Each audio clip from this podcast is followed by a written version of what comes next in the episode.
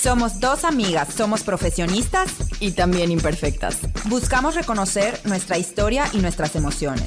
Queremos desenvolver nuestros pensamientos y creencias limitantes. Para así poder entender desde dónde actuamos. Ampliar la mirada y comprender que somos más que un personaje limitado con el que hemos aprendido a vivir. Hago conciencia, Me veo, me siento, me conecto, sé, soy. amo, Soy mujer, soy mamá, soy persona, soy un ser esencial. soy Alexa García Y yo, Michelle Campos, y esto es Desenvueltas. Gladys, a mí ahora me gustaría pasar a esta parte de la vida después del accidente. O sea, ¿en qué momento ya no estás en velorio, ya no estás y es un, como hablas tú de este piloto automático en donde las cosas tienen que resolverse, hay niños, hay casa. Además, la vida después del accidente, o sea, la nueva Gladys. Exacto. Yo también lo veo como un, en ese momento, sabemos que los duelos, pues una parte de ti se acaba, ¿no? Entonces en ese momento la, la Gladys niña de 19 años, hija, se acabó. Sí. Ya había una nueva Gladys. Mira, yo podría decir que ya viví cuatro vidas. Así lo veo yo, y no es broma. Siempre lo digo, o sea, nunca me imaginé que iba a, ser explícita en esto, pero sí lo quiero decir. De los 0 a los 19 años fui hija consentida, porque sin importar tanto lo que me daban, mis papás me súper consintieron. Me- fue una niña afortunada, mi mamá era amorosa, o sea, la verdad fui una persona consentida. Después viene esta parte de después del accidente, es una nueva persona. Donde yo te puedo decir, el, lo que marca el inicio, que esto no se los he contado, es darle la noticia a mis hermanos. De todo. De todo lo que yo te pueda contar, esto fue lo peor. Mi hermana estaba en terapia intensiva. Estás hablando que yo llegué miércoles, el jueves la fui a ver. Entró a la hora de la visita, porque saben que terapia intensiva tiene sus pequeños horarios. ¿Qué haces acá, Gladys? Y yo, pues nada, vine a verte. ¿Cómo estás? Conectada con... No tenía, no estaba entubada, tenía Oxígeno. oxígeno, tenía cositas. Obvio, sí estaba toda llena de cosas, pero obviamente impresionantemente golpeada. O sea, y además pon tu cara de, ay, que, que te veo re bien. Y está toda con pues, un accidente. Claro. El cráneo, pues la mitad rasurado. Te digo, con una cicatriz de a lo mejor como de 15 centímetros. Hinchada, todavía llena de tierra en las manos, en la cabeza. Tenía, tenía tierra mi hermana, no se me olvida. ¿Y ya viste a papás?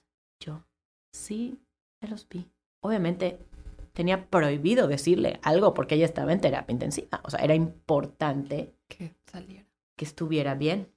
No sé cuántos días pasaron de la terapia intensiva al cuarto. O sea, no fueron miles, pero no sé si fue dos días más, tres días más. O sea, estuve en terapia intensiva a lo mejor como una semana. O sea, no fue un mes, pero tampoco fue un día, ¿no? Todavía yo llegué y la vi y todavía pasado otro tanto tiempo. Entonces ya que pasó a su cuarto, bueno, pues es el momento. Entré, ella estaba acostadita al lado. Le dije, Nani, necesito hablar contigo. Quiero decirte que pues papás no sobrevivieron al accidente que tuvieron. Creo que, creo que en ese momento no lo he dicho y es algo que, que quiero ahondar bastante, pero cuando se muere alguien, cuando se muere un ser querido, tú te mueres también. Esto es algo que descubrí mucho tiempo después, porque el mayor error y el mayor truco de la mente es pretender ser la misma persona que y cuando te cae el 20 de que tú también te moriste y renaciste en alguien, ay, me parezco, me veo más o menos igual, pero, Pero no, no soy, la misma persona, porque yo también me morí. Y tengo que aprender a vivir nuevamente y rápidamente, además, depende de los requisitos de la situación familiar. Tengo que aprender a gestionar en este nuevo mundo, pero ahora sin estas personas, que en mi caso eran mis papás. Te repito, no me, no, no, a mí no me caía el 20 de soy huérfana, ¿ok? Cuando se lo digo a mi hermana, pues aquí es donde empieza como esta nueva etapa se formaliza. Y luego faltaba mi hermanito. Fuimos con una, no me acuerdo si era tanadol- tanatóloga o psiquiatra infantil, no me acuerdo porque alguien la contactó, no fui yo. Esto fue, y no sé si a mis tías se lo recomendaron, no lo sé. Fuimos al consultorio para decírselo, pero yo también se lo dije. Y le dije, Uli, papá y mamá, imagínate, él llevaba una semana sin verlo, sin saber qué había pasado, su hermana, o sea, estaba en casa de unos tíos. Veía todo y no entendía qué pasaba. Pero además, a esa edad, súper entiendes. o sea, no, no, no, no, no, no era un, o sea, yo ahorita que tengo hijos, te puedo decir que él ya sabía de alguna forma. Mamá y papá ya están en el cielo. Obviamente, cuando hablas de duelo, mis primeros procesos, intentos de procesos, fueron los duelos de mis hermanos. O sea, primero mi hermana que estuvo en el accidente y que estaba lastimada. Y luego mi hermano, que ese fue mi mayor duelo por muchos años, que era un niño. Y que, pues no, no, no hay quien supla a unos papás, ¿no? O sea, y más a mis papás, ¿no? O sea, porque mucha gente en vida puede tener papás y decir, bueno, esa mamá, paso meses sin hablar con ella. No, nosotros tuvimos la bendición de tener unos excelentes papás y seres humanos, llenos de errores como todos, pero, pero muy, muy buenos papás y muy buenos seres humanos. Después de dar esa noticia, mi hermanito preguntó, ¿y quién me va a dar mi gastada? Yo te la voy a dar, no te preocupes. Me acuerdo que fueron algunas tías conmigo, no me acuerdo exactamente quién estaba ahí. Me acuerdo que lo abracé, lo cargué, lo subí al coche. Y en ese momento es como virtualmente, ¿no? Yo sentí el peso de la responsabilidad y además el no puedo defraudar a mis papás. Es tan fuerte. Es tan fuerte tratar de honrar la memoria que te puedes pasar una vida atrapado en eso. Milagrosamente no, no, no, no, no continué en eso, pero muchos años, por supuesto que sí. En algún punto hablaste hace un ratito de eso y, y, y, para mí era muy importante que nos compartieras, creo que es parte de la vida después de y de la sanación también, cómo continúas esta vida con todas estas promesas que haces. Me imagino que en estas promesas estaba el tema de cuidar a tus hermanos, de responsabilizarte de ellos. Pues al principio no es como no no hay un plan, ¿no? Pero pues lo único tangible es que había un negocio y pues había que trabajar, ¿no? O sea, claro. era, era, para mí era lo, lo, lo, lo fácil. Ahí, ahí está el negocio de papá y mamá. De papá, mi mamá creo que ya no estaba tan involucrada como al principio que lo echaron a andar, ¿no? Ya había una oficina, eh, gente, todo, ¿no? Entonces para mí, ilusamente yo creía que... Ahí está la silla, ya siéntate. Y trabaja. Y todo se dará por añadidura, ¿no? Así como mi varita mágica, voy a llegar el lunes a la oficina de papá. Hola, soy la hija. Ahora soy la nueva dueña y la nueva todo. Obviamente, hay algo que quiero aclarar. Yo siempre fui de las niñas que si iba un albañil a mi casa, me quedaba con el albañil. Si iba alguien a trabajar, yo, yo soy handy, ¿no? O sea, siempre he sido de hacer yo estudié una carrera llena de talleres, entonces a mí usar las manos y meter las manos, pues no es nada que me... Es más, lo prefiero, ¿no? O sea, a mí en mi casa prefiero cortar las palmeras que cocinar, o sea, soy más un poco de ese estilo, ¿no? Entonces, pues yo conocía de cerca a los trabajadores de mi papá, que llevaban años con él, ¿no? Los conocía y les íbamos a pagar muchas veces los sábados, porque si el trabajador estaba trabajando en Ciudad del Carmen, en una casa, pues había que llevarle el sueldo. O sea, mis sábados a veces eran así de recorrer todo el oriente de la ciudad pagando a casas de aluminieros. O sea, fue parte de mi vida. Entonces yo estaba muy familiarizada y también de cierta forma, yo desde chica, como que yo adoraba a mi mamá, pero mi papá era mi papá. Yo quería que él, que yo fuera su favorita y, y, y y es más, hasta me sabía yo nombres de motos, porque le gustaban las motos. O sea, es que esto es algo, no tiene que ver con el tema, pero yo siempre creí que mi papá estaba decepcionado de mí por haber sido niña. O sea, que él hubiera querido que yo fuera niño para ser su primer hijo. Nunca me lo dijo, ni nadie me lo dijo. ¿ah? Esto era algo... que sentías? Lo que era mía de infancia, traumas. Nadie, me los, nadie me los puso, esos me los puse yo solita. Entonces, pues como que era mi momento de demostrarle a mi papá, ¿no? O sea, un poco subconscientemente, pero sí. Entonces yo ya estaba como familiarizada con el tema de, no del negocio, no tenía ni qué idea voy a tener, Dios mío, nada, cero, cero, cero, pero con la gente y con lo que hacía mi papá, ¿correcto? Entonces, pues yo me presento, llego, a ver qué obras hay. Y un muy amigo de mi papá, al cual mi papá había ayudado mucho, porque su situación no era tan favorable, le estaba, o sea, como que lo había contratado, tal vez no como un empleado, para no verlo así, pero lo había contratado como un, un agente externo que supervisara, tenía una obra grande en Ciudad del Carmen. Entonces, este, este amigo, quiero decir tío, este tío, lo ayudaba. Entonces, él, pues después de lo de mi papá, él se medio quedó mientras tanto. Y yo, obviamente, lo veía a él como una salvación. Decía, perfecto. Pero desgraciadamente eso salió muy, muy mal. Él no me veía, obvio, era yo una niña. Y en vez de decirme esto no se puede o no sé qué, se dio la media vuelta, se llevó a mis clientes y me súper traicionó.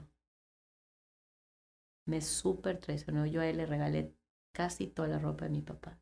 Ese fue mi primer contacto con la maldad humana. Mucho tiempo le decía el mal y me arrepiento de haberle deseado el mal. O sea, me arrepiento porque es la primera vez en mi vida que yo odiaba a alguien.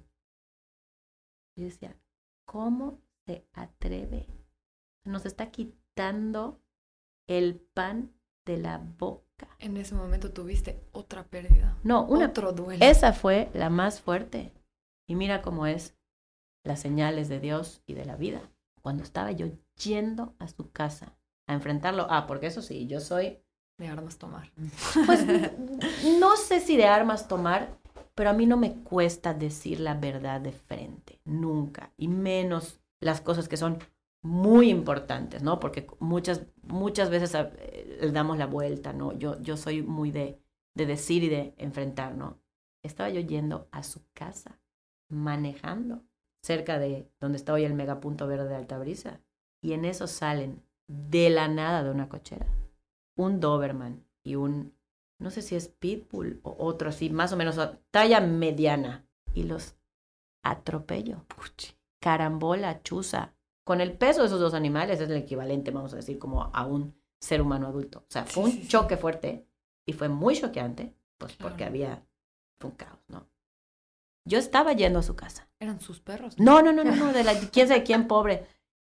Pero ese freno de mano que me metieron de arriba fue horrible. Y después de eso dije, no le voy a reclamar.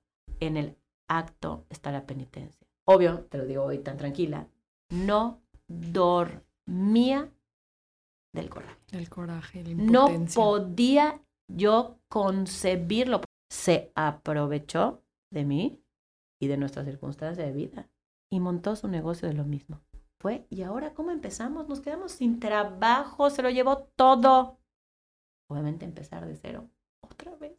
O sea, fue algo muy difícil eso.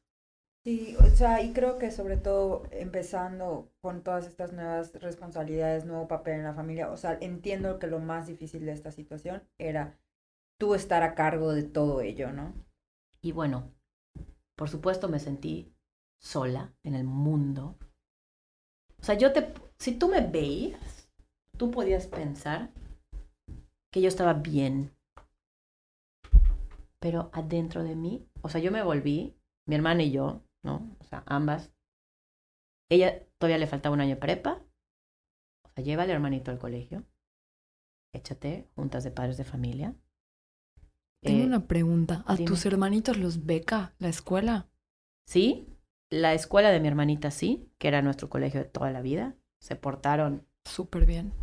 súper bien y les tengo un agradecimiento inmenso a la directora y a todas las personas que están ahí, porque todos fueron, o sea, mi mamá también estudió allá y, y bueno, fue un colegio que hasta hoy es un colegio súper humanista y, y formado por grandes personas, sí. Inclusive años después, cuando mi hermanito de su colegio donde estaba al que se pasó, que es este, también lo becaron, sin ser su colegio, solo porque era quien era. Familia, ¿no? claro. Y gracias a, y gracias a este colegio, mi hermano termina la prepa. Y en el otro no recibiste el apoyo. El primer año fue sí, pero entonces había que hacer un trámite cada año para demostrar que no lo podías pagar. La verdad, no sé cómo se maneje hoy y no tengo nada en contra del colegio porque es un buen colegio, pero en ese momento tal vez la dirección tenía otras formas de pensar, ¿no?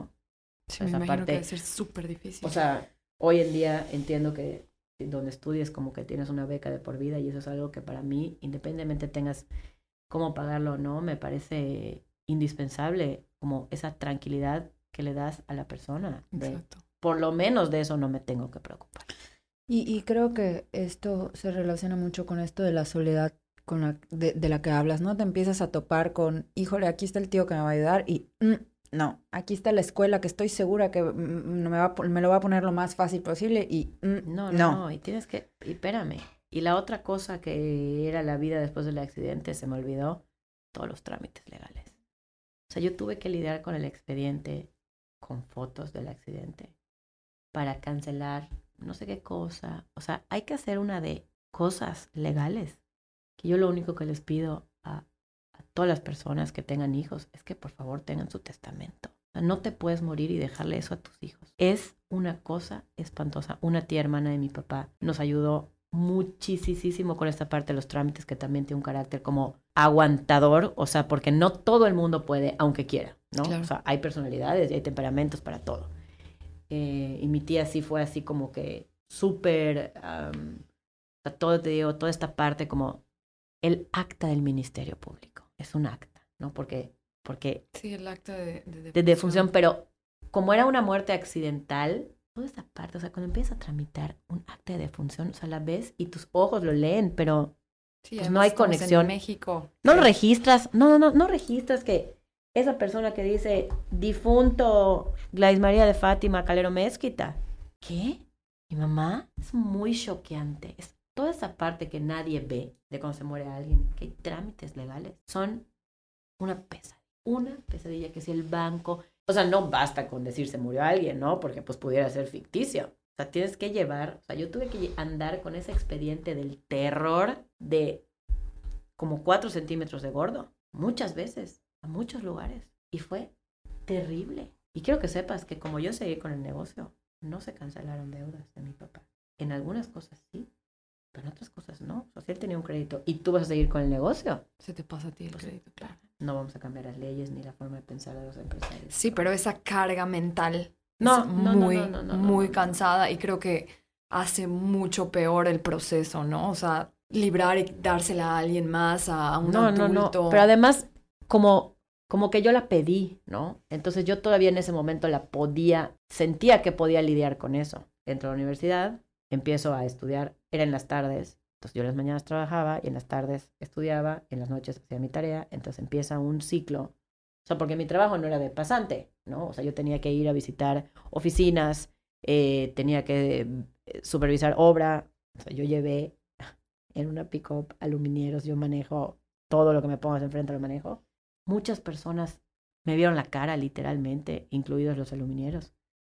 Qué De horror. todo, de todo me pasó. Esos cuatro años, digo cuatro porque luego me casé, fueron como en, en vida humana, fueron como diez. Claro. O sea, me, esos sí me envejecieron el alma. O sea, sí, sí me encontré con la dura realidad. O sea, fue una pérdida brutal de, ahora sí, de la inocencia, por decirlo de alguna manera, de, de que tú estás en edad de estudiante, entrando a la universidad llena de ilusiones. ¿Cuál? O sea, ilusiones que se fueron cayendo a pedazos.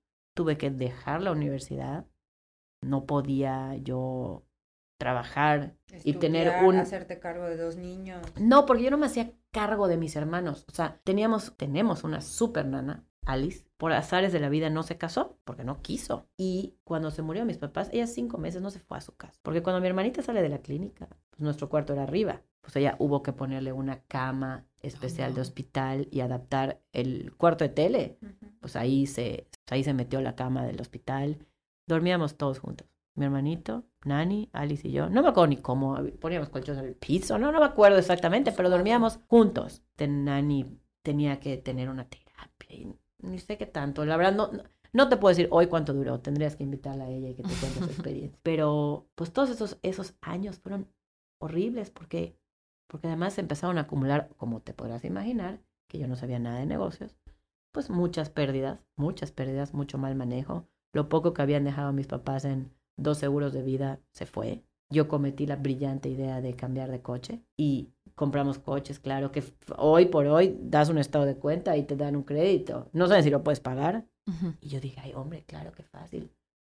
Qué fácil. Vendí los coches, perdí los coches, eh, le debí eh, al Seguro Social, al Hacienda, a proveedores. Bueno, me super endeudé, digo, como era de esperarse, no sé si me explico, o sea, no. Claro. Eh, además de que me fuera bien, era, era too much, ¿no? O sea, lidiar con todo y que además fuera yo exitosa, y una empresaria de... No, no, no, no, no, era, era, era, era demasiado pedir, ¿sí me explico?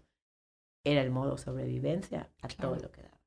Yo a los dos años de, de esto, en esta nueva etapa, cuando tengo mi primera depresión, eran tantos los problemas que yo ya no quería que amanezca, no quería salir de mi cama ya no quería contestar el teléfono, ya no quería enfrentar la vida, ya no podía más. Dos años después del accidente. De la muerte de mis papás, sí. O sea, mi proceso de sanación empezó nueve años después.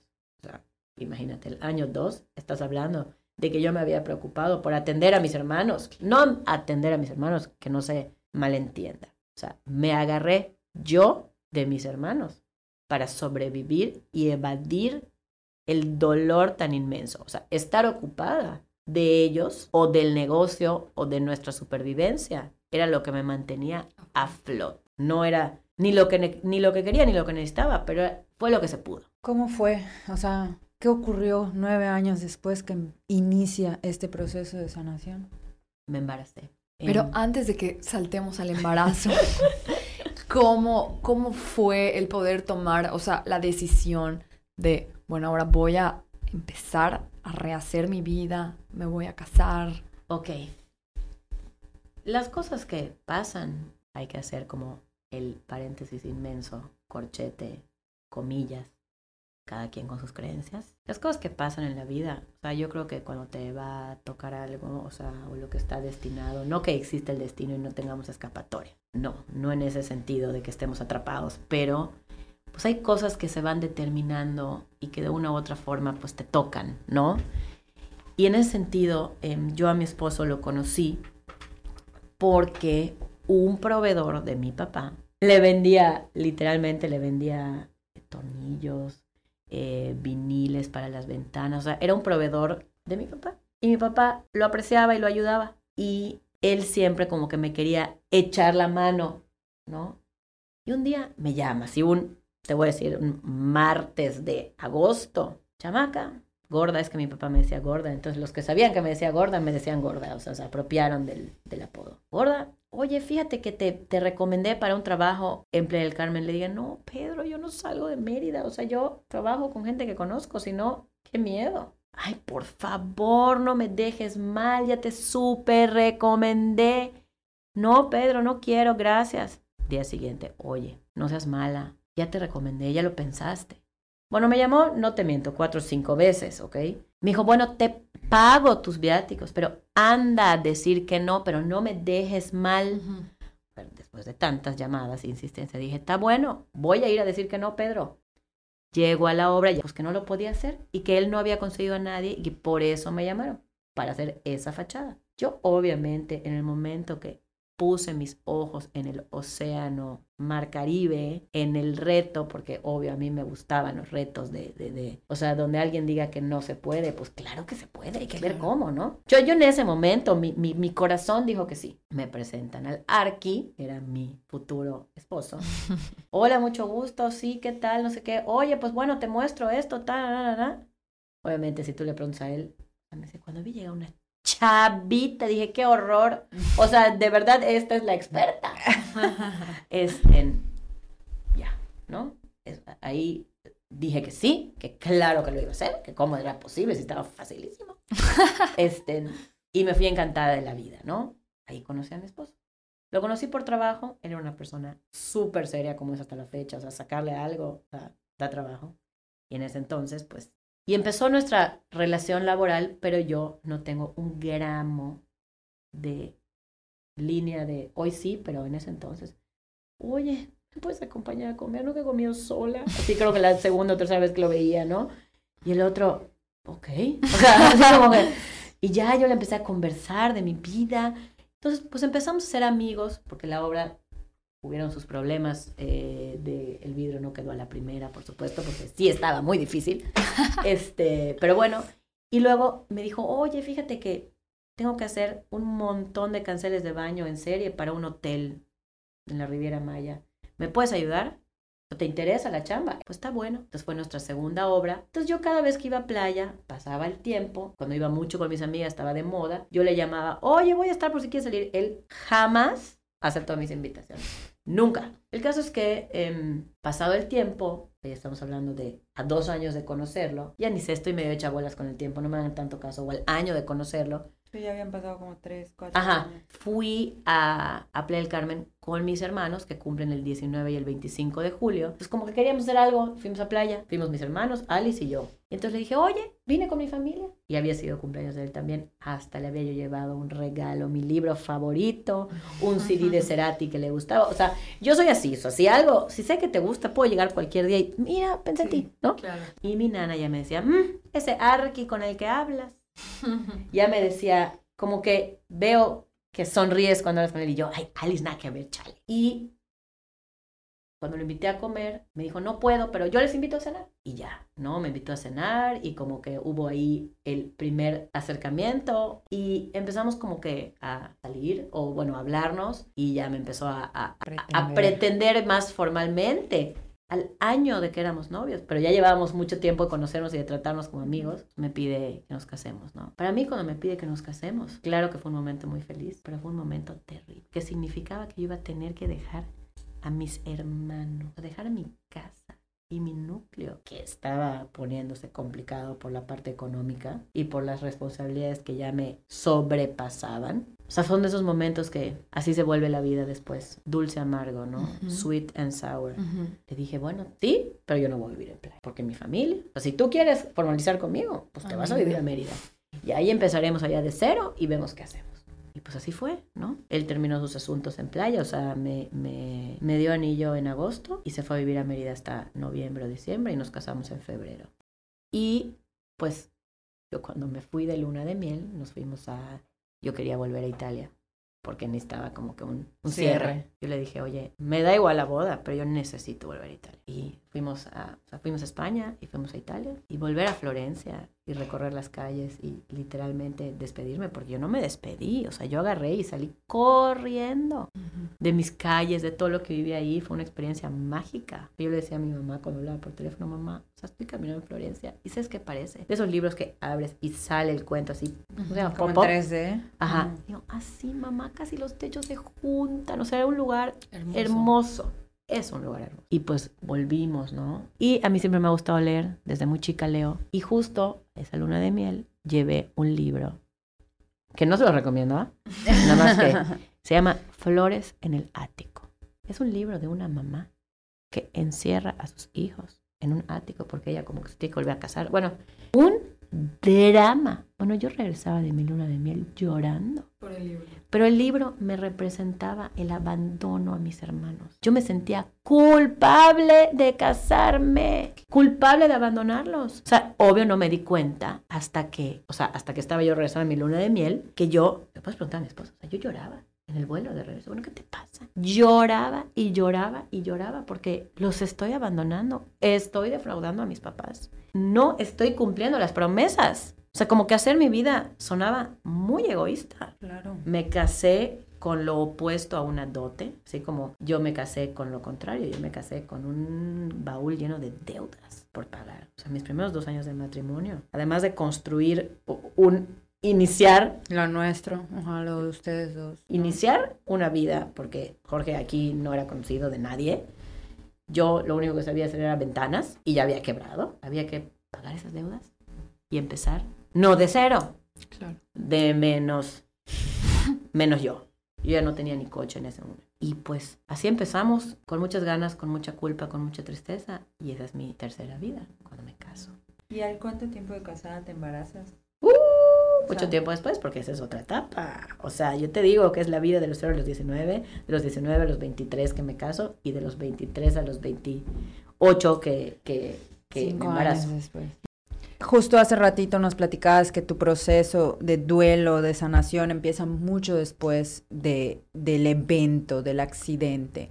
¿En qué momento dirías tú que inicia? Mira, como tal, ante la evasión y la negación que hubieron los primeros años, porque todavía, o sea, cuando me casé fue triste porque pues fue muy triste que no estuviera mi papá. O sea, yo no hay vals de boda con papá que no, casi no lo puedo soportar, ¿ok? Para mí fue muy doloroso que mi papá no me pudiera meter a la iglesia y no estuviera conmigo. Más que mi mamá, obvio, porque es la hija y el papá, el vals y ta, ta, ta. Claro. Cuando, o sea, va pasando el tiempo y te vas, o sea, tú imagínate que es como, como estas eh, bóvedas que se abren con combinación y que tienes Llegas a un número, das vuelta. Llegas a un número, das vuelta. O sea, mi proceso fue como un, un así, ¿no? Ciclos, avanzaba. Ciclos y avanzaba, pero avanzaba sobre lo mismo. O sea, no había entrado yo a trabajar el proceso de la pérdida de mis papás, porque lo había pospuesto por mis hermanos, luego por mi matrimonio y empezar una vida, y luego porque eh, empecé otro negocio. Y todo eso como que fue permitiendo que pase el tiempo y asimilándolo, no en negación, no en negación, ¿ok?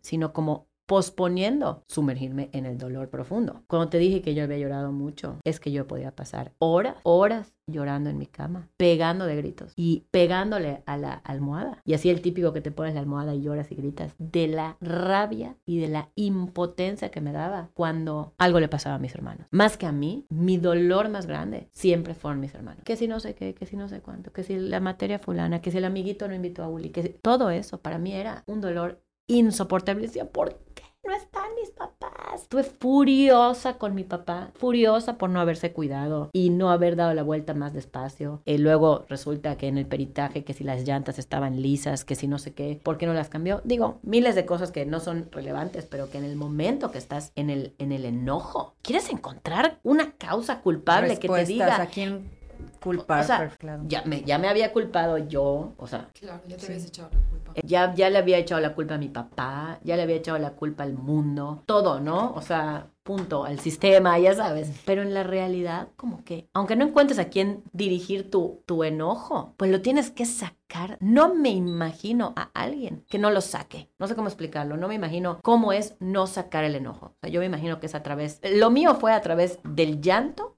del grito. No le no le pegué a nadie, le pegaba yo a mi almohada, pero es una rabia, hay una fuerza muy grande detrás del enojo y de la, de la, de, la rabia profunda, porque, pues, nuevamente, en el plano humano, una muerte no tiene remedio.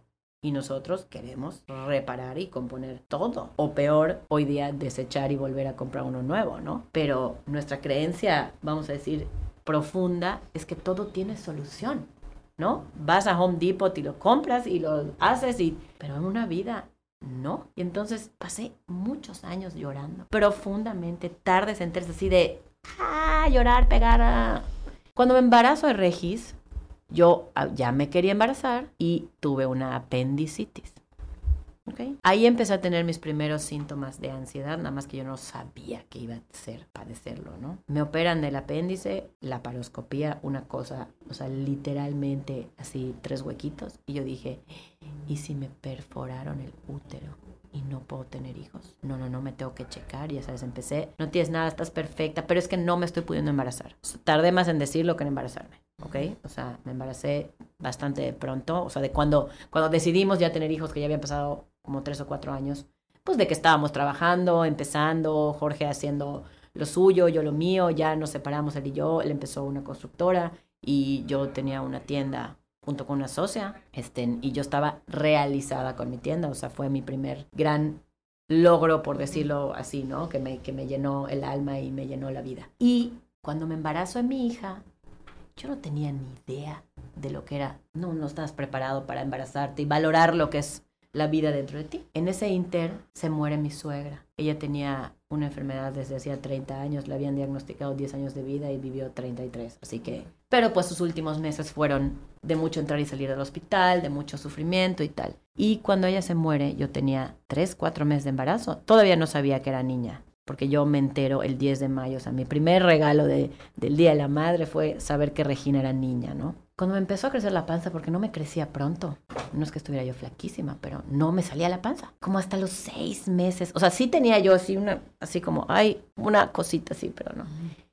Cuando empecé a crecer la panza y como que ya la vida estaba muy manifestada dentro de mí, seis, siete meses, Yo desde chica tuve muchos sueños muy vívidos, pero en el embarazo de Regis, Dios mío, empecé a soñar con mi papá. Duro, duro y tal. Y se aparecía de muchas maneras. En un sueño lo iba yo a rescatar a Tailandia porque en el accidente lo habían encontrado y había perdido el conocimiento y no sabía quién era. Y unos curanderos se lo habían llevado hasta no sé dónde y yo iba a rescatarlo. En otro sueño aparecía que él ya no vivía con nosotros y que nos había abandonado, cosa que nunca fue nada que ver con la realidad, ni después me enteré de nada, o sea, pues lo claro porque en, en memoria de mi padre, ¿no? Pero empecé a soñar con él, así de que mi hermanito estaba enfermo y yo estaba embarazada, o sea, mi hermanito volvió a ser chico, pero no sé qué. Y entre tanto sueño, en una de esas le decía, yo le reclamaba, pero ¿cómo es posible que no vengas a ayudar a mamá y la acompañes? ¡Qué fresco eres! Y no quieres conocer a tu nieta. Y me toca la panza en el sueño. Me toca la panza con su mano abierta, así en... Ya sabes, como tocas una panza a una embarazada. Y me despierto con la sensación de la mano de mi papá. Despierto a mi marido. Le digo, ya no puedo más, tengo que hacer algo. O sea, ya no puedo más, ya no aguanto estos sueños de mi papá, ya no lo soporto. Y ahí empieza mi búsqueda de, pues de, de encontrar algo que me dé paz, porque yo sentía que era un llamado de alguna forma, no sé si mío, hacia él, porque yo me colgué de él. O sea, él cuando se muere, yo fui a Telcel y le dije, me dan su línea, por favor. O sea, toda la vida tuve yo el celular de mi papá hasta que dejé de tener Telcel porque ya no lo podía yo pagar. Pero como que yo sentía que era yo la que había dependido mucho de él, porque mi hermanita fue la que tomó más el papel de mamá al encargarse del súper, de las compras, de esto, y lo otro, y yo el papel de papá porque yo era la que trabajaba. Además, mi energía siempre ha sido masculina, no porque yo no sea femenina, sino porque siempre fui muy, pues cuando una mujer es muy así, es un poco agresiva, o sea, no agresiva, se lee como, ya sabes cómo, ¿no? Sí, sí, sí, Entonces, eh, en ese sentido, pues yo había como que tenido, yo sentía que yo había jalado a mi papá a que se quedara conmigo y me acompañara y me diera su protección y su sabiduría, mientras yo ejercía su papel de papá, pero no me podía liberar como de ese papel de papá, aunque ya habían pasado cosas y ya mi hermano se fue a vivir con otros tíos y, y surgieron otras cuestiones, ¿no? O sea, ya, ya, ya era diferente. Pero cuando voy con mi primera, era psicóloga, tanatóloga, a hablar del tema, o sea, yo ya había ido a terapia, pero así, cuando se murieron mis papás, mi primera terapia con una psicóloga fue, no sé cómo ordenar mi cuarto. No sé si el cajón de arriba debe llevar la ropa interior o las blusas. ¿Cómo se ordena? O sea, ¿lo dirías como evasión? No, no tenía yo ni idea de nada de la vida. no te preguntar a otra. O sea, ¿me puedes decir cómo se hace? No es que yo no hable y haya hablado a mis papás, pero mi primera cosa que me salió de mi garganta, mi voz, fue ¿cómo ordeno mi cajón? Más bien yo lo vería más como metafórico de cómo vivo mi vida, no sé ni, ni, ni, ni por dónde. Ni por dónde empezar. Pero ante el resto del mundo, yo era una persona que no necesitaba ayuda, porque yo me había mostrado por fuera y esto es algo bien importante, porque una persona acaba de perder a alguien, tú la puedes ver de una manera, pero no tienes idea. Nadie sabe. Y no tienes que haber perdido a nadie, por eso este dicho de siempre sea amable, no sabes la batalla que está librando la persona por dentro es real. Tú puedes ver, las apariencias engañan. a mí me podías ver entera, pero no sabías lo que había dentro. Destrozada, deshecha, des, des, todo. O sea, ¿Cuántos, o sea, tuviste que ir, me imagino, o no lo sé, a diferentes tipos de terapia? Eh... Uh, miles, me encanta, soy fan de la terapia. De hecho, mi primera terapia fue con una psicóloga, que es más, hoy ya no vive, mamá de una querida amiga mía, una gran persona. Pero era la primera, como ella me recordaba a mi mamá por sus colores. Y como yo iba mucho a casa de mi amiga, era una figura maternal. Entonces yo fui a buscar mamá. No sé si me explico. Yo en ella busqué mamá, más que terapia. Aunque me dio terapia, yo buscaba un poco de consuelo y apapacho. Y que me lo dieron, no sabes cuántas mamás, o sea, cuántas personas fueron mamá y siguen siendo mamá hoy. Mamá se manifiesta en, muchas personas y es algo maravilloso, ¿no? Después, cuando sentí la primera depresión, fui con un psiquiatra, me dieron los antidepresivos y yo seguí con mi camino. No hice terapia. Nada más era como emergencia, necesito pararme de mi cama. Claro. De hecho, se Vamos a tapar el dolor y sí, Sí, sí, a darle. Y funcionó. Claro, porque se entume. Por un tiempo. O sea, funcionó por un tiempo. Y luego, cuando llego a esta etapa del embarazo de mi hija, donde yo ya estaba, o sea, ya en un momento como de conciencia de cuando empieza la vida a, manifestarse y entonces como que hay ganas, o sea, quiero aclarar que en todo el proceso a la que dejé de último fue a mí. O sea, yo quería hacerlo porque había una vida dentro de mí y no me parecía sano estar así por mi hija. Digo, ahí empecé a ir a estas citas con esta persona que me ayudó muchísimo y véanlo como lo quieran ver. Pero mi hija nació el día del cumpleaños de mi papá. No fue un embarazo que planeé, fue un parto natural. Se me rompió la bolsa a las cinco y media de la tarde del 9 de octubre del 2012 y mi hija cuasi se estrella con la pared de la sala de labor a las 7.25 del mismo día. O sea, rapidísimo. Rapidísimo. Tú dices, o sea, ¿cómo? Su fecha era, haz de cuenta, semana 40 era el 18 de octubre. Yo nunca me imaginé ni por acá que Regina fuera a nacer el día del cumpleaños de mi papá. No. Está cañón, estoy súper erizada. Está cañón. O sea, sí está cañón. Y porque además fue cuando soñaba yo tantísimo con él. Con él. No con tu mamá, con él. Con él. Luego entendí que mi papá, ¿se acuerdan que les dije que sentía que mi mamá ha salido del cielo? Yo a mi mamá no la percibía, ¿ok? Pero a mi papá siempre lo, lo sentía como atorado, a causa mía, pues de que no dejaba yo ir, o sea, de que, contras, no me dejes sola, ¿no? De cierta forma, ¿no? Metafórica, como lo quieras ver. Y es más, en mi cartera solo tenía fotos de mi papá, no de mi mamá. O sea, ¿por qué? ¿Quién sabe? Tenía una cosa que me había dado escrita mi mamá, pero una foto de mi papá. Entonces, pues así estaba la cosa, ¿no? Yo al que, al que retenía era mi papá. Y entonces como que fue este proceso también de soltarlo y entonces voltearme a ver a mí. Fue muy difícil poder voltearme a ver a mí. Porque entonces significaba que si dejaba, si quitaba yo a la hermana de, a la hija de, a la... quedaba yo. Y yo no soportaba estar conmigo. No soportaba el dolor. No soportaba quién era. No soportaba lo que me había pasado. Porque te preguntas, ¿por qué me pasó esto a mí? ¿Por qué no le pasó al de al lado? Claro. ¿Por qué no le pasó a alguien que su vida, que estuviera enfermo, que ya sabes, o sea, no es que se lo desees a alguien en específico, pero, pero, Empiezas a negociar. contras Diosito, o sea, no pudiste haber agarrado al auto de enfrente de la Ujú. carretera. Y empieza un proceso, digo, desconozco, o sea, sí he oído el proceso del duelo, pero la verdad, a mí me da igual ese proceso del duelo. O sea, no es que me da igual, pero es que es un proceso que se vive cíclicamente, porque, o sea, soy mamá, ¿y dónde está mi mamá? ¿Quién me va a ayudar? No hay. Como que, por más que tuviera yo a mis tías amorosas, no es esa Claro. confianza. Y mira que, que sí la tengo, porque son de veras chéveres. Pero nada como tu mamá. Yo lo único que hice en mi embarazo para como conectarme, porque tú sabes que el linaje materno es fuerte. O sea, tú vienes de tu mamá, tu mamá viene de tu abuela, entonces tu hija viene de tu ma- mamá también, porque, ¿no? Claro. O sea, me puse la medalla de mi mamá que sobrevivió al accidente. Mi mamá nació el 13 de mayo, el día de la Virgen de Fátima, y ella siempre tenía colgada su medalla. Ni me gustaba la medalla. No te quiero contar que para mí es la cosa más valiosa del universo. De hecho, ahorita que mi hermanita estuvo embarazada, le dije, Nani, toma, por favor, te la puedes poner todo tu embarazo, te lo suplico. Tenla contigo. Todavía la tiene ella, pero es mía. Yo me puse mi medalla, me súper encomendé, mi embarazo fue maravilloso. O sea, yo tenía 35 semanas y estaba montando una tienda en la Ciudad de México con mi nada. barriga así. Ya ni tenía yo permiso de viajar, pero me valió. Regresé a Mérida y yo seguía con mi vida normal. Sea, nació, me volví mamá, empecé el proceso de, de, de, o sea, es, en mi embarazo estuvo muy chévere porque logré como hacer los primeros clics. Pues es obviamente súper triste cuando no tienes mamá y tienes tu primer hijo, ¿no? Empiezas a extrañar y entonces es una nueva etapa a porque... apreciar No, no, no, no, no, no. Empieza, o sea, te empieza otra vez otro duelo de mi hija no tiene abuelas, ya había, ya había fa- fallecido su otra abuela, ¿no?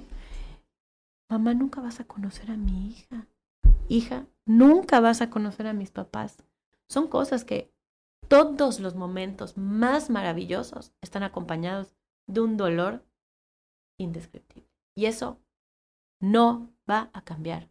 Y el día que nacieron mis otros hijos, y el día, y el día, y el día, siempre anhelas. Aunque en tu corazón sepas que lo están viendo desde el cielo, si así lo quieres ver, siempre anhelas que estuvieran ahí.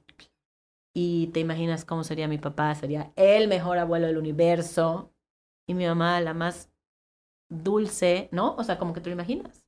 Dices, pues bueno, tampoco te puedes quedar en el, en el, en el si hubiera, si hubiera, si hubiera, pero esa terapia me ayudó muchísimo porque me abrió una perspectiva inmensa que yo nunca había visto, ¿no? Y luego pasó un poco de tiempo, no, no un poco, un bastante, cuando, no sé si ya había nacido María, pero me viene otra depresión, ¿ok? Y entonces, pero ya yo estaba como que en otra disposición, ¿no? Además, cuando ya tienes hijos, ya no te das el lujo de tirarte a... No puedes o sea, estar triste. Digo, y además mi esposo, pues era un, o sea, en todos los sentidos, es mi pilar con la tierra.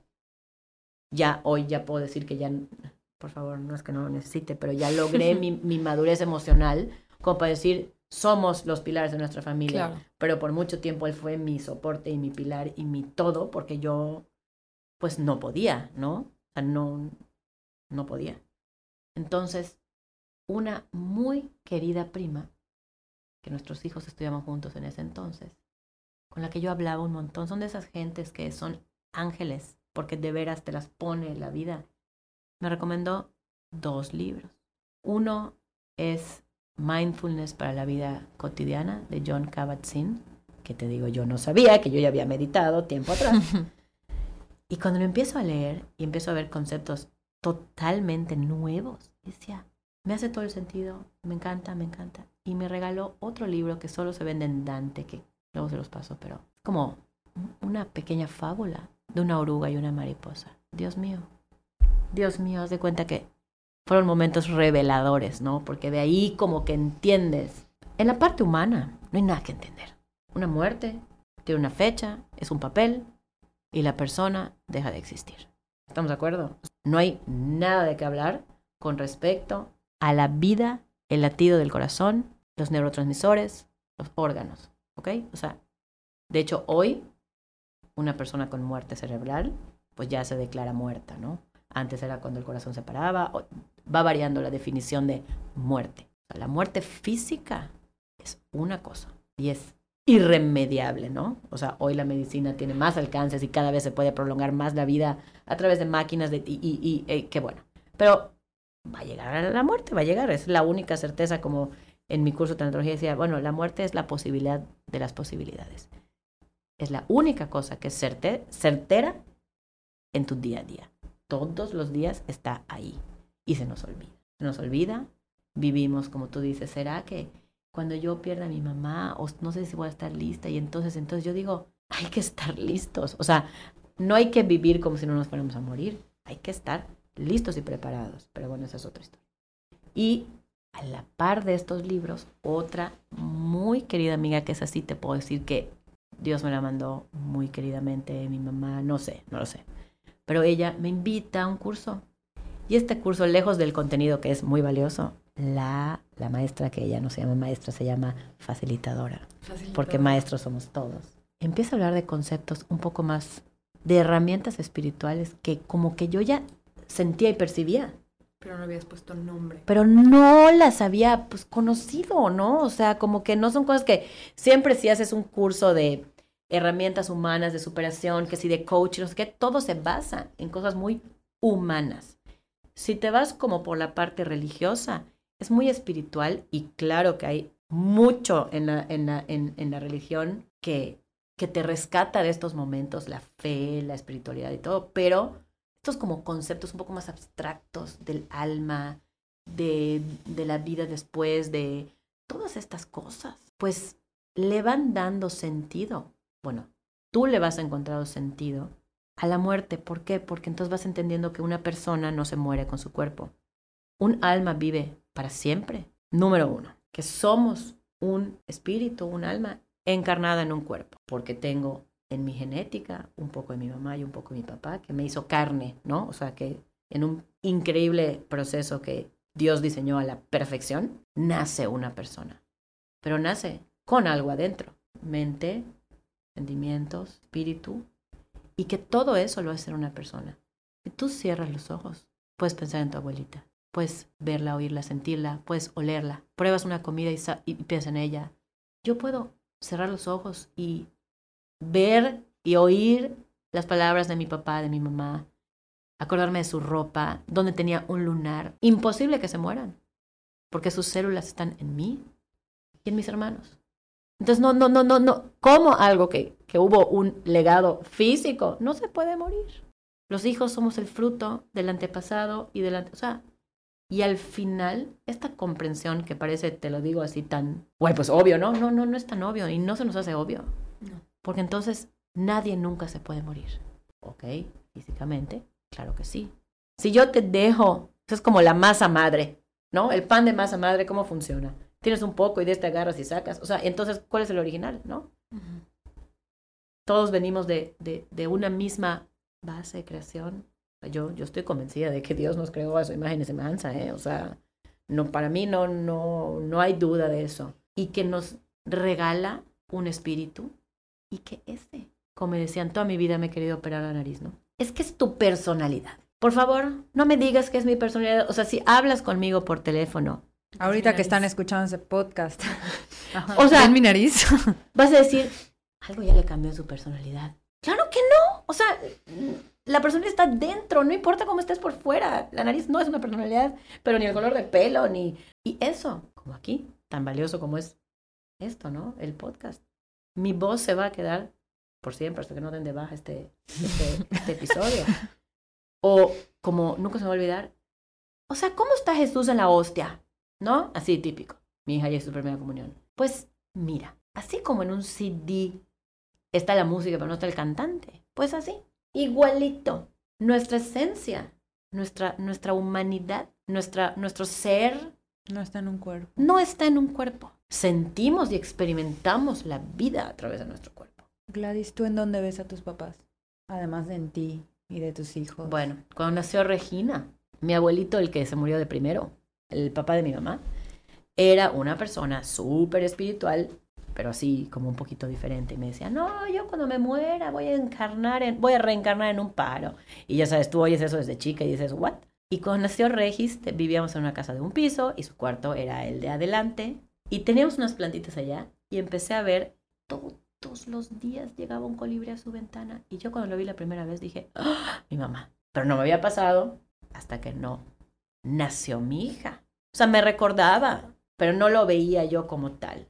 Obviamente, pues colibríes hay en todos lados y no es que uno, yo crea, por favor, que un colibrí es mi mamá. Simplemente creo que hay una muy fuerte energía en el universo tan sabio y tan natural que te muestra si estás listo para ver. Exacto, porque a lo mejor y siempre ha estado ahí. O sea, creo que, que, que si uno se lo propone, puede ver a sus seres queridos en cosas del día a día Sí, tan totalmente. insignificantes. El olor de un café inmediatamente me conecta con mi mamá. Sí. Y bueno, ya ahí, como que en el mundo de los símbolos, cada quien, yo te digo, para mí esa medalla es sagrada, porque representa a mi mamá. Y a mi papá, él usaba toda la vida, fue de pick-ups, ¿no?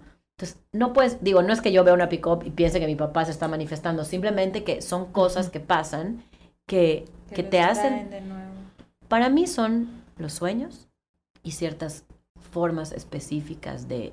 Pero yo cierro los ojos y lo puedo ver y me puedo comunicar. O sea, yo creo que como todo, como nos enseñan desde chicos, nada más que no lo podemos entender porque estamos muy chicos, el poder de la oración, cuando cierras tus ojos y te puedes comunicar directamente con Dios. No tienes que hacer gran cosa, no tienes que ir a un lugar, no tienes que ir al monte Sinaí a sentarte a la punta para hablar con Dios. Dios está dentro de ti. Pues yo lo mismo creo de mis papás. No tengo que hacer gran cosa. O sea, yo hoy desde la mañana me encomendé a mi mamá. Ahorita que llegué, cerré los ojos y le volví a pedir, por favor, que me, pues que me acompañe en este, en este proceso de compartir, que sea, pues yo te cuento mi historia y no me da la vida para terminarte de contar todo lo que he experimentado. Pero en el proceso de sanación, yo te digo que cuando vi el primer como clic en entendimiento, dije, por aquí es. Si yo no me esfuerzo en sanarme, nadie lo va a hacer. O sea, no va a haber una cosa que repare una pérdida. O sea, no va a haber un, ay, se murió tu perrito, te compro otro y Claro. nos olvidamos de que se murió el perrito. O sea, no existe. Nadie en esta vida es reemplazable. Nada ni nadie. Entonces, una pérdida de una persona no se puede reemplazar. Una pérdida de un trabajo no se puede reemplazar. Una pérdida de una relación, una pérdida de la salud, una, o sea, no se puede reemplazar. Hay que aceptar que es muy doloroso, pero también hay que desapegarnos, porque entonces nos la pasamos dándole sentido a nuestra vida en función de lo otro que está afuera y no en función a nosotros. Y es que no nos los enseñan desde chicos. Te enseñan a perseguir objetivos, éxitos, apariencias, estudios, metas, logros, y entonces todo se basa en lo de afuera. Y cuando te crecen así culturalmente, occidentalmente, tal vez en las culturas un poco más budistas hay menos de esto, pero donde todo está basado hacia afuera, pues obviamente cuando pierdes algo, te, te roban la posibilidad de ser feliz. Y eso es lo que es completamente erróneo. Qué fuerte, a mí me pasa mucho eso. Pues es que está en las expectativas de la vida y creer que lo que te pasó es bueno o malo. Pues sí, obviamente lo que a mí me pasó es una tragedia, o sea, eso no tiene otro nombre. Pero, y aquí sí lo digo con mucho respeto, depende de la persona. No tengo un tiempo, porque no, a mí me pasó a mis 19 años, era muy inmadura, tenía yo una vida por vivir y me salvó me salvó que tenía proyectos por delante, empecé mi carrera, no la terminé, pero la empecé con ganas. Empecé una relación y me casé y pues eso me ilusionó y me dio ganas de vivir. Formé una familia, o sea, tenía yo proyectos como muy positivos de los cuales agarrarme. Pero en el momento que te das cuenta que tampoco, que también eso lo puedes perder, o sea, mi mayor miedo ha sido que le pase algo a mis hijos. Yo ya les dije a, a Dios, o sea, así es así de, por favor, no me vayas a quitar a nadie más. Yo ya no puedo soportar una pérdida, pero en el fondo, que esto lo he tratado con mi actual terapeuta, que es una macro maravilla, que me ha dado como tiro al blanco con unas flechas durísimas, pero en el centro, y me ha hecho replantearme, y eso ha sido mi proceso más sanador de la historia los últimos meses, es porque la realidad es que me dice, a ver, Gladys, tienes que renunciar a esa fantasía de que vas a poder controlar que si alguien más se va a morir o no. Seguramente alguien más se va a morir. O sea, esta negociación de, bueno, ya me quitas a mis papás, pero ya nadie más. Ah, sí, claro. Esa fantasía. Es una fantasía. Que te puede dar paso, ¿no? Pero nadie estamos exentos de nada. Cuando yo me preguntaba, ¿por qué a mí? Luego se convirtió en, ¿y por qué a mí no? Soy tan común y corriente como cualquiera. Claro. La realidad es que, ¿por qué a mí no?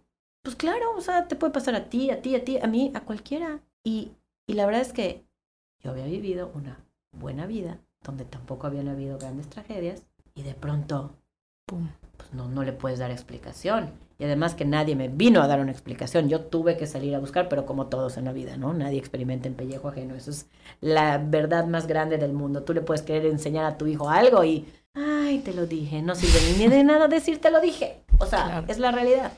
Entonces, para mí, este proceso de sanación ha sido una genuina búsqueda de vivir mejor, de conocerme a mí misma y no de darle sentido a la muerte de mis papás, porque honestamente no tiene sentido, ¿verdad? O sea, ¿qué sentido tendría haber dejado a tres hijos sin papás? Ninguno. Pero qué aprendizaje. O sea, gracias a eso, el camino de la vida que había estado sin piedras se llenó de montañas. Pero el poderlas cruzar de la forma que sea, con las uñas, con los dientes, con el pelo, con el pico, con la soga, o sea, literalmente con lo que pudiste encontrar en tu camino para sobrevivir, porque mientras los demás están viviendo, tú estás sobreviviendo y tu cerebro se está ajustando y tus emociones, o sea, hay un desbalance cañón. Cañón y por eso es muy importante respetar a las personas que pasan por una pérdida porque se están ajustando todos los días, como, como cuando quieres tomar una foto con el celular y no enfoca. Y este auto nuevo enfoque de la vida. ¿Qué estás buscando? Estás buscando el nuevo enfoque. Y muchas veces necesitas darle un sentido a la muerte de alguien para sentir y validar la vida de esa persona, pero la realidad es que no tiene sentido. Lo único que para mí tiene de bueno es que te das cuenta de que el sol sale todos los días, de que la vida continúa, de que las personas se tienen a sí mismas, que no podemos depender de nadie, que tenemos que ser autosuficientes y que preferiríamos vivir en un mundo sin pérdidas, sin dolor y sin sufrimiento y que preferiríamos ser hijos para siempre. ¿Cuántas veces, no? Como Peter Pan nos pasa que ay, cómo extraño la época que solo iba a la prepa y solo me preocupaba qué ropa me iba a poner y pedir mi gastada y salir el fin de semana y divertirme. O sea, es la verdad, ¿no? Porque de pronto las responsabilidades de la vida adulta pues son abrumadoras, pero lo que te hace apreciar la vida como si vivieras en blanco y negro y luego empezaras a vivir a colores, es que te vuelves sensible a lo valioso que es estar vivo, a lo valioso que es tener todo lo que necesitas para ser feliz, lo tienes ahorita en este instante, en este momento. Es más, ni la salud es tan valiosa y que me disculpe el mundo porque pues, hay gente que vive con enfermedades. O sea, la historia de, por ejemplo, de Stephen Hawking, que le, le, diagnosticaron, creo que esclerosis múltiple y todavía sí, hizo todo lo que hizo y no le impidió nada estar en una silla de ruedas, o sea, ni, ni estar solo mover la boca, o sea. Entonces dices, no nos, o sea, nos tenemos que dar tiempo para sufrir, claro que sí, y para echarnos a llorar, pero el mundo no va a parar por nosotros. Eso es lo difícil. El mundo sigue girando, la vida continúa y depende de ti subirte o no a la vida. Eso sí, puedes escoger qué vida quieres tener, con quién te quieres relacionar y sobre todo, algo que para mí es muy importante que he aprendido últimamente, ¿eh? o sea, no crean que es algo que llevo dominado para nada, estoy aprendiendo a poner el pensamiento correcto entre la causa y el efecto. No podemos ser producto de la reacción. ¿Sí me estoy explicando? O sea, porque inmediatamente, ¡ay, se me coló fulanito! Y entonces, si no pones un pensamiento correcto, pues te montas en la ira y te puedes pelear o no, o ignorar, o voltear y dejar de ser. Si tú pones un pensamiento de mi tiempo es valioso, el de él también no se vale, pero realmente, ok, ya, me calmo y sigo, ¿no? O sea, hay que poner, hay que cultivar los pensamientos correctos. Ni los pensamientos catastróficos, ni los pensamientos extrapositivos que también son súper nocivos, ¿no? O sea, una media sana en la vida de que, pues sí hay cosas muy trágicas, como la muerte. O sea, ningún niño debería de morir ni enfermarse. Eso me parece que ni siquiera lo puedo visualizar, ¿ok? Pero puede suceder. No va a tener sentido que nadie se muera, como no tiene sentido la guerra, como no tiene sentido el hambre en ningún país, como no tiene sentido la violencia. No tiene sentido pero está en nosotros reponernos y prepararnos lo mejor que podamos, porque así como esto es una carrera, porque, pues digo, la idea te la pusieron tus papás y luego te la compras y dices, claro que tengo que estudiar una carrera, porque pues también tenemos que estudiarnos a nosotros, tenemos que conocernos. Y el mejor compañero vas a ser tú de tu propia vida. Y el viaje del autoconocimiento es doloroso, es largo, es difícil, pero cuando tienes una pérdida, esto es lo que te regala una visión cuasi mágica de poder decidir vivir la vida, no en nombre del que ya no está, honrando su vida, viviendo, viviendo sanamente, felizmente. Y la felicidad no como utopía de todo es perfecto, no, o sea, agradeciendo lo que es, agradeciendo lo que no es también y como en armonía contigo, pero si no te conoces, o sea, tiene que haber una madurez, ¿me explico? O sea, yo por eso digo que en mi primera parte, cuando tenía yo 19 años, no había madurez, no había materia para, para, para iniciar un proceso de duelo. Claro. Y los, los que han perdido a una pareja, a un esposo o una esposa, pues tienen que entender que el proceso de sus hijos va a empezar cuando sean adultos. O sea, no queda más que acompañarlos, apapacharlos, y al final se tienen ellos mismos para elegir su vida. A mí años me desesperé por mi hermano, por querer hacer, por querer ayudarlo, por querer hasta la fecha, de repente le mando cosas. Pero él es él y su proceso y sus circunstancias de vida. Y todos nuestros familiares, ¿cuántas veces no estamos de metiches queriendo ayudar a alguien, no? Digo la verdad. Sí. Lo único que nos queda, como dice mi querida, uno de mis maestros de mi curso ahorita, es el bien, lo bueno, se invita, no se puede imponer. Aquí, pues mi Conclusión. Mi conclusión es como, son muchas, pero es la invitación a ver lo bueno, no, no patológico. Eh, todo está perfecto, no. A, a ver lo bondadoso de la vida, a pesar de la tragedia. Allá quisiera yo retroalimentarte un poquito. Cuando estaba haciendo mis notas, me topé mucho con, con la frase, vale la pena. Esa frase la escuchamos mucho, pero verdaderamente, o sea, escuchas lo que estás diciendo, ¿no? La pena. Creo que el dolor de la ausencia es el precio que hay que pagar por haber tenido algo tan maravilloso. Vale la pena, o sea, la pena que me genera perderlo, haberlo tenido. Guay, no estoy de acuerdo. Ok, O sea, dímelo. O sea, si yo te dijera, ok, entonces hubieras querido nunca haber conocido a tus papás con tal de no haber vivido esa pena. no. Más bien sería en aceptación Es que creo que eso es para mí la clave de todo. Hay que aceptar lo que es. La vida vale la pena vivirla con todo y lo que acarrea. No es que valga la pena la pérdida porque entonces no, no, no.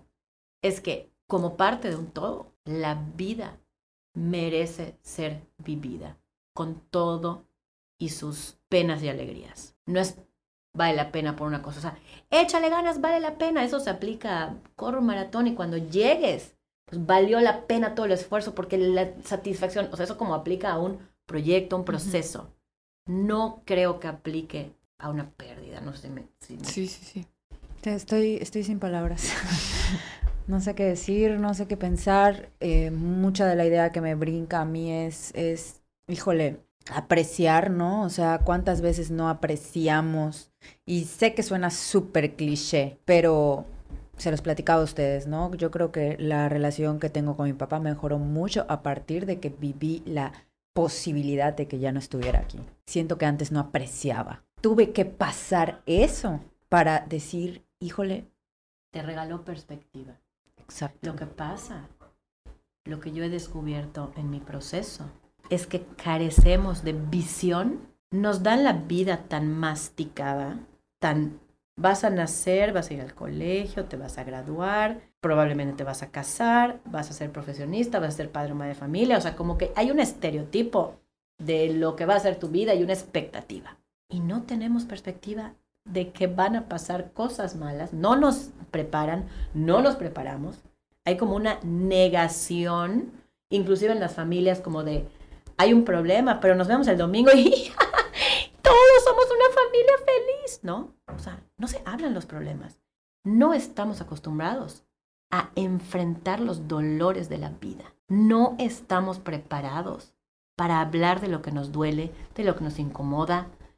No, y no digo decir nuestras verdades y duélale a quien le duela. No, no, no, no simplemente que esta parte de, de ser honestos con nosotros mismos, con nosotras mismas, de reconocer que las cosas pueden salir mal, muy mal, y aún así puedo salir adelante. O sea, en mi caso, a mí si me lo hubieras contado, jamás me hubiera imaginado que yo hubiese podido seguir adelante con mi vida. O sea, me imaginaba tirada, así literal en mi cama, y que alguien me rescate. Así me imagino yo cuando se muera mi mamá. Pero es que te voy a decir una frase que siempre digo y es que nadie quiere ser valiente.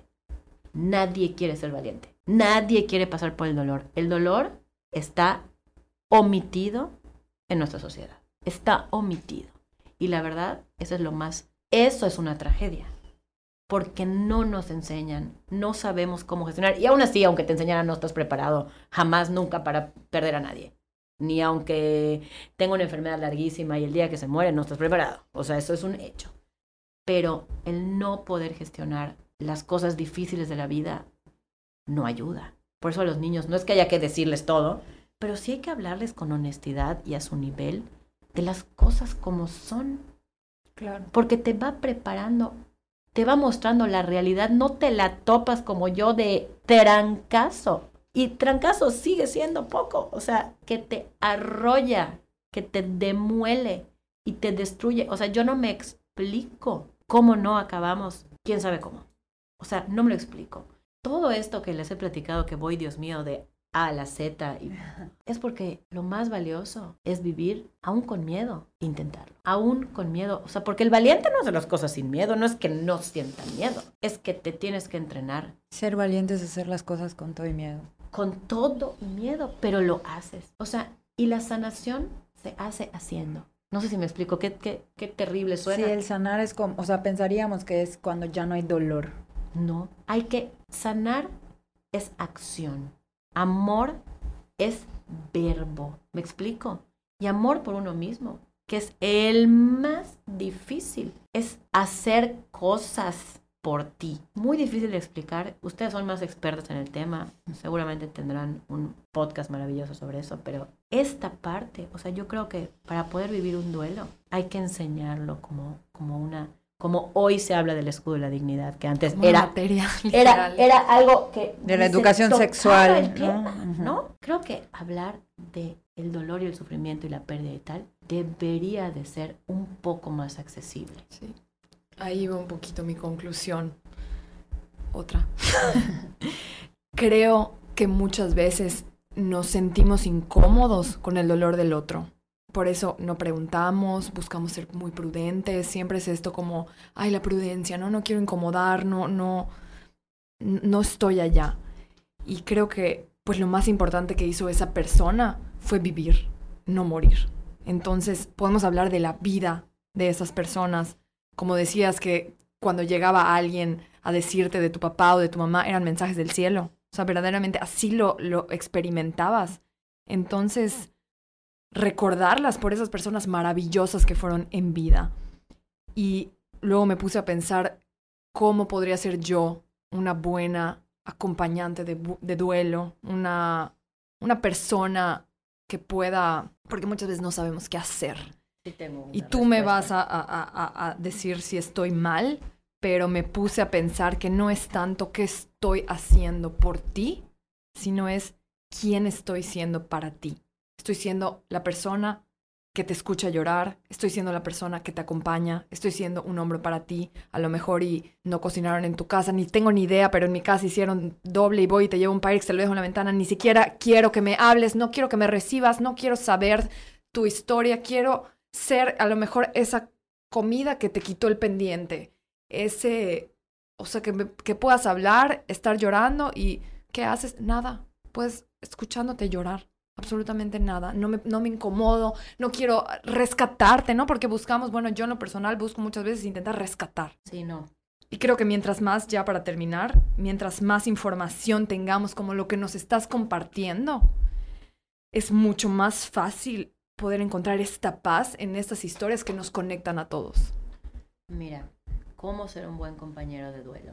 Es algo bien difícil porque como cada proceso es único, cada persona va a requerir algo diferente, ¿no?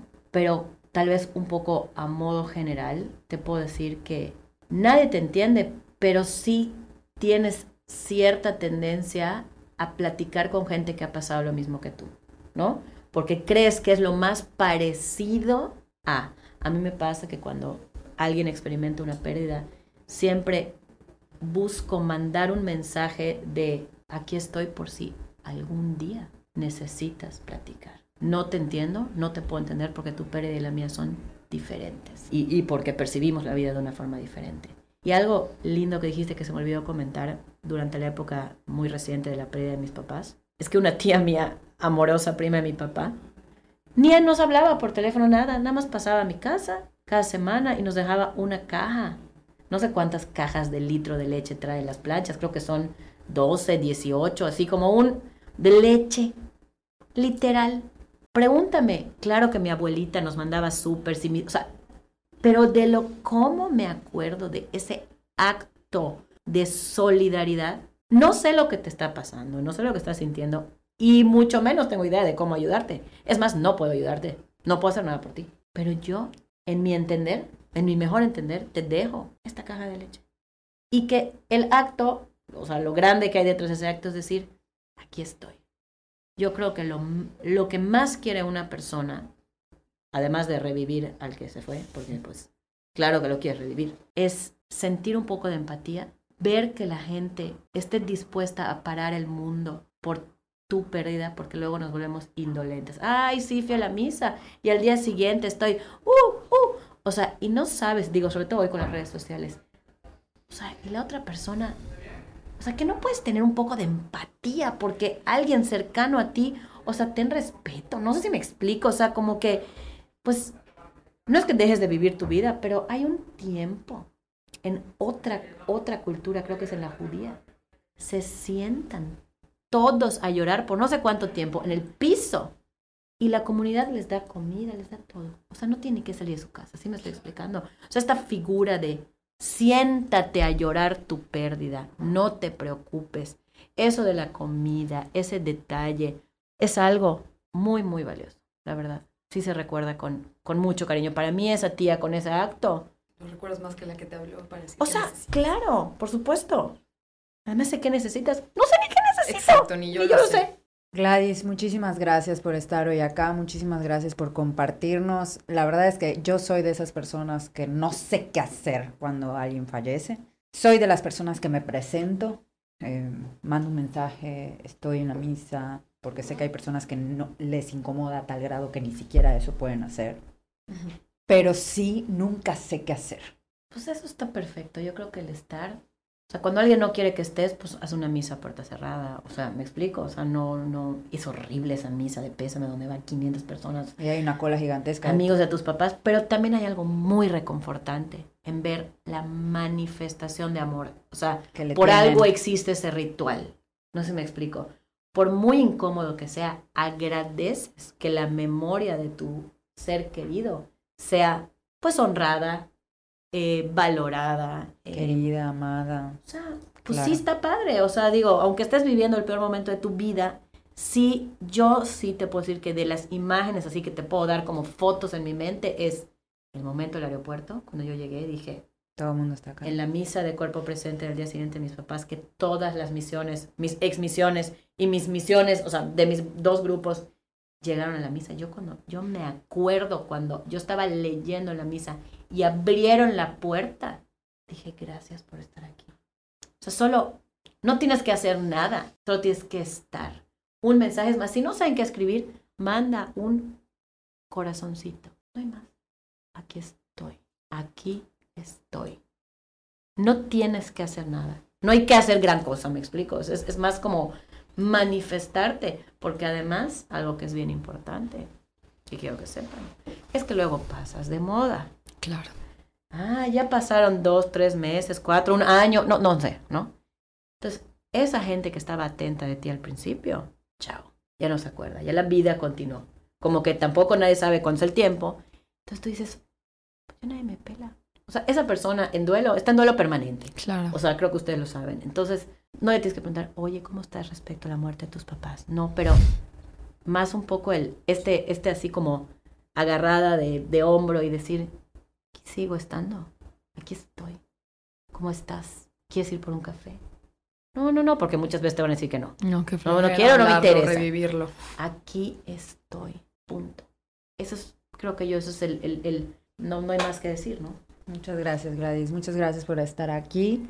Tu experiencia, tu testimonio, que es algo completamente personal, ¿no? Como decías al principio, cada quien vive esto de una manera completamente diferente, cada quien encuentra sentido en cosas completamente distintas. Pero muchísimas gracias por compartirnos tu experiencia, porque sí, sí creo que es importante crear estos espacios donde se hable.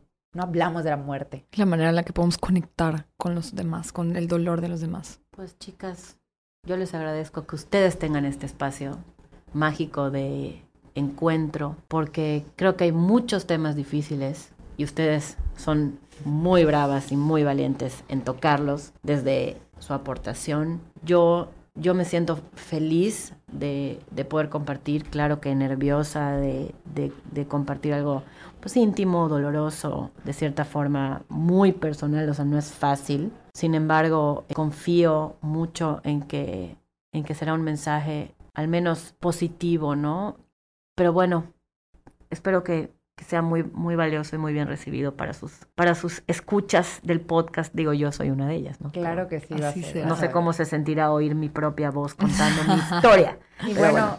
algo que creo que es muy importante es que vamos a estar subiendo a las redes sociales, te vamos a taguear, a lo mejor por ahí se aparece alguna persona porque nos ha pasado, que contacta al invitado Para por querer platicar, claro. platicar. Ah, por sí, querer- yo encantada. O sea, yo desde mi propia vivencia, no es experiencia, porque para expertos, pues Claro, les puedo dar una lista de expertos que les pueden ayudar con el tema, o sea, honestamente, ¿no? Pero los que a mí me han ayudado, porque también cada quien tiene su propio lenguaje y Claro. su propio idioma donde es recep- receptivo y perceptivo al mensaje, pero yo feliz, o sea, si alguien me quiere contactar, yo encantada. Muchísimas gracias Gladys y muchísimas gracias a todos por escuchar este episodio. Nos vemos el siguiente miércoles en Desenvueltas.